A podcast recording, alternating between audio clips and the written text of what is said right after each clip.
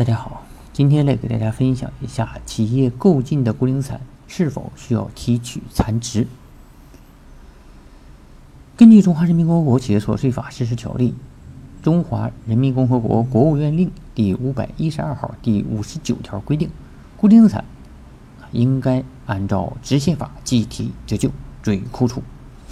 企业应当自固定资产投入使用后次月起计算折旧。停止使用的固定资产，应当自停止使用月份的次月起停止计算折旧。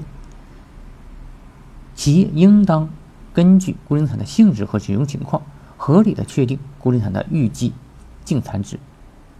固定资产的预计净残值一经确定，啊，就不得变更。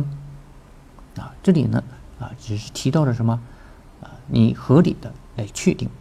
那么你说说，你认为说这个东西啊到期了，啊一分钱不值了，那就没有残值，对吧？好，今天的分享呢，我们就到这里，谢谢大家。